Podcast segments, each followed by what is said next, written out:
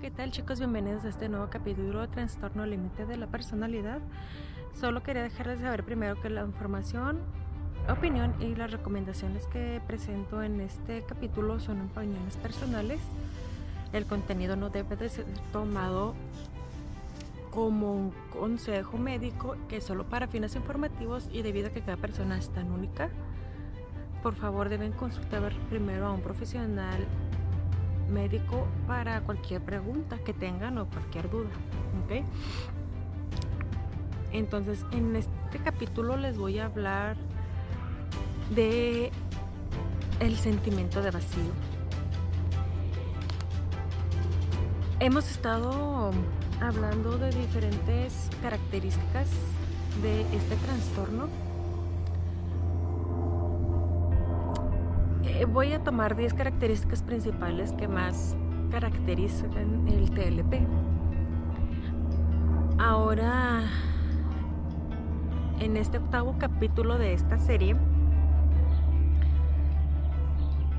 les voy a hablar de la sensación de vacío. Que seamos sinceros, ¿quién no lo ha tenido?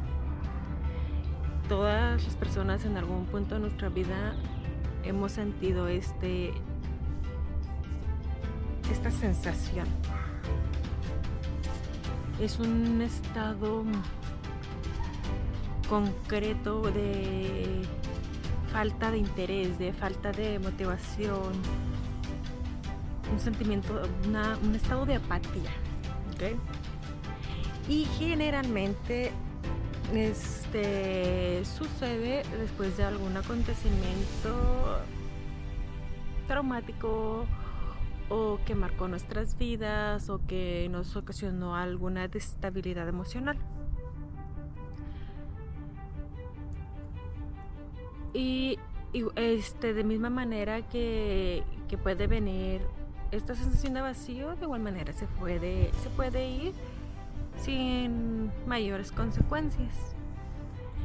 Pero en ocasiones este sentimiento se mete en el fondo, en el más profundo de una persona y se vuelve en, una fuente de angustia constante, en, una estabilidad que, que te hace estar preocupando todo el tiempo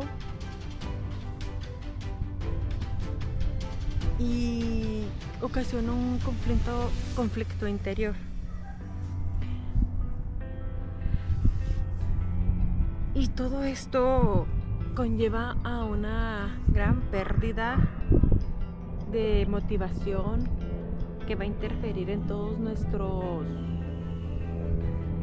en nuestras actividades diarias, en nuestras actividades cotidianas. Esto puede producir alguna crisis de ansiedad o en unas conductas agresivas, ya sea para uno mismo o, hacia otras personas.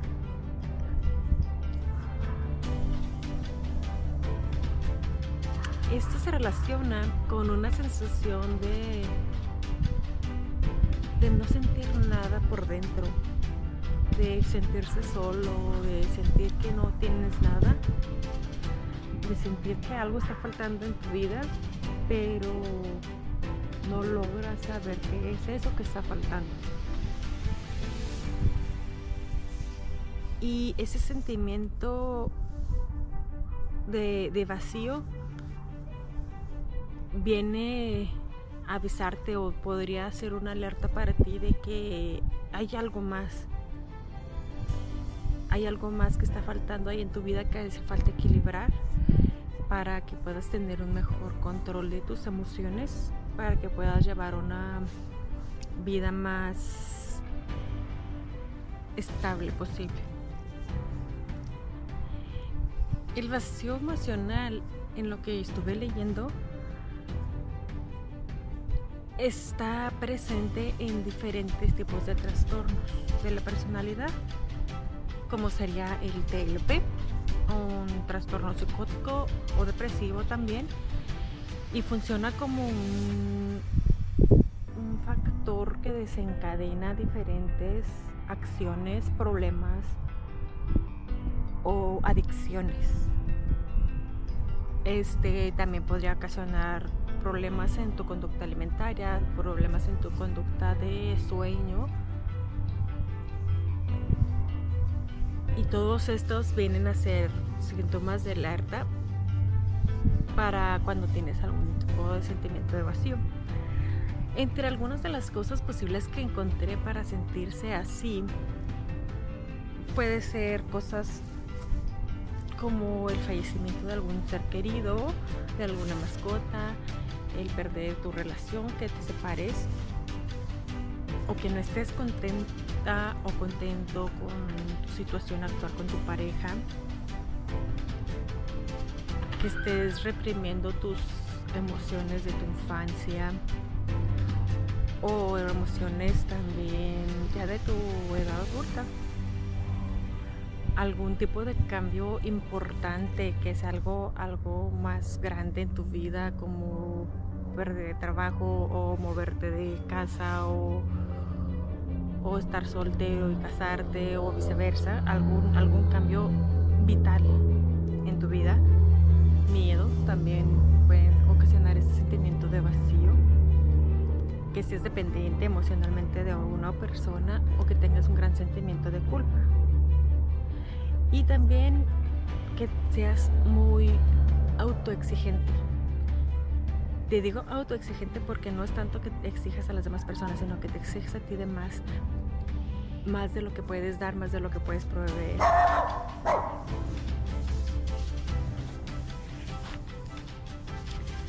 Te exiges más de lo que tú mismo puedes dar a los demás y te exiges demasiado a ti. Algunos sentimientos de vacío emocional en el plano fisiológico es que frecuentemente una persona se refiere a una especie de presión en el pecho, a una especie de, que, de, que siente algo, está presionándolo y que no puede respirar. En el ámbito cognitivo destacaría una sensación de apatía, de aburrimiento, de inseguridad o de tristeza, de frustración, ansiedad, todos esos tipos de emociones negativas son los que están en este ámbito cognitivo. Y ya en un terreno de conducta, hablando en, un plano conductual, se observan diferentes conductas agresivas hacia otras personas y también autodestructivas. Te aíslas socialmente, tienes conductas adictivas eh, ya sea drogas, al alcohol, al sexo, hay diferentes, a la televisión, no sé, muchas cosas que puedas causar algún tipo de adicción. Y también conductas de, de mala alimentación. Yo sé que también estos, estas características son características de muchos otros tipos de síntomas, de otras características que ya hemos hablado en este trastorno pero recuerden que todo tipo de actividad o de conducta negativa va a interferir en nuestra vida cotidiana. Okay. Para, para, poder vencer o para poder sobrellevar ese, ese vacío que sientes en tu interior, primero nada hay que identificar qué es lo que te está haciendo daño, qué es lo que te está haciendo sentir así. Piensa positivo, sé que es difícil y que cuando te sientes en esta, estás en esta situación, el pensar positivo es lo más difícil de todo. Pero preocúpate por ti, tú tienes que ser tu prioridad, si, si tú no cuidas de ti mismo, nadie lo va a hacer tan perfecto como tú lo puedes hacer. Tienes que aceptar lo que estás viviendo, tienes que aceptar esa pérdida, tienes que aceptar ese cambio y aprender a vivir con él y tratando poco a poco de ir venciendo esa, esa soledad que probablemente esté sintiendo y que quizás sea, sea mentira, que quizás no sea así. pero, pero muchas veces no es tanto de que te sientas sola porque estés sola y no hay nadie a tu alrededor, sino que en ocasiones podría ser que no te sientas comprendida, no te sientas escuchada, sientas que no te están apoyando o que no puedes hablar libremente porque te van a juzgar. Pero en tu interior sabes que ahí está una persona en la que puedes hablar, en la que puedes confiar y si no sientes ese tipo de conexión con una persona, simplemente habla contigo mismo. Escribe un diario, busca actividades que a ti te relajen y te hagan sentir mejor. Mi mayor recomendación es que busques ayuda profesional. Y pues hay que ir aprendiendo todos juntos, chicos. Hay que ir aprendiendo poco a poco y que el, lo que yo he aprendido es que el hablar ayuda mucho, el hablar con tu pareja. Entonces, no hay que desanimarse, hay que seguir echándole ganas, no están solos. Al igual que yo estoy ahorita aquí con ustedes y que me están escuchando, hay muchas otras personas que están en las diferentes redes sociales apoyando, apoyando a, a toda la gente como nosotros que no tenemos formas adecuadas de, expresarnos que tenemos algún tipo de trastorno y que nos resulta más complicado compartir nuestras emociones. Entonces, no se queden solo con lo que yo les digo, chicos. Hablen con diferentes personas, busquen información, busquen en diferentes redes sociales y páginas, investiguen y cuiden de ustedes mismos. Ahorita, como pueden ver, les cambié un poquito la, la ubicación de donde grabé el video. Estoy en el parque donde estoy viviendo, entonces probablemente vayan a escuchar un poco de ruido. Andan personas caminando a sus perros, entonces se les pido de disculpas por todo el ruido. Pero espero que sigan aquí conmigo, que sigan escuchándome. Voy a procurar seguir subiendo más videos y subiendo más podcast a las páginas ha sido un poquito complicado para mí estar constante como lo hacía antes porque han sido muchos cambios ahorita en, mi vida. Empecé un nuevo trabajo que ahora me consume más mi tiempo con mi casa, con mi familia. Y no me he organizado bien, he fallado en eso, chicos, en mantener un equilibrio de mis tareas cotidianas y dedicarle el tiempo adecuado a a este proyecto que tengo aquí con ustedes, donde comparto mi experiencia, donde comparto mi video, donde comparto todo lo que he aprendido en este camino. Pero prometo que voy a seguir tratar pues de, estar aquí con ustedes lo más posible y compartir con ustedes. Ahorita estamos en espera de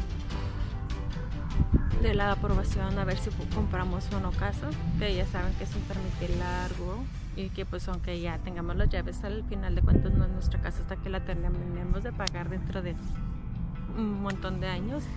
Por fin ya les había comentado hace poco que por fin habíamos terminado la mudanza y que estábamos a gusto, pero estamos en un apartamento en lo que se hacía todo lo de la venta de la casa que habíamos que tenemos allá en el otro estado donde vivíamos. Hizo un proceso largo, entonces no pudimos seguir más estando, quedándonos con, con, nuestro amigo, entonces nos tuvimos que venir a un apartamento, terminamos al fin la mudanza y ya se hizo una resolución de aquello, pudimos vender la casa allá para poder, y ya que la vendimos ya podemos comprar casa aquí, entonces ahorita ha sido un proceso largo, han sido puros ir y venir, este, entonces ahorita ha sido un poco frustrante mi trabajo porque he cometido varios errores. No sé si les había comentado, pero ahora estoy trabajando en el ámbito dental, haciendo dentaduras, entonces hay cosas que se me complican un poco. El entrenamiento va a ser de nueve meses, entonces es algo que es complicado y es algo que va a ser largo, entonces estoy en un proceso, llevo dos meses, entonces es un, tenía mucho tiempo que no trabajaba tantas horas por semana. Pero aquí seguimos chicos, muchas gracias por escucharme.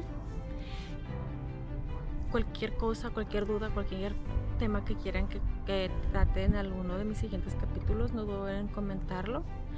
y seguimos en contacto. Los veo pronto. Bye bye.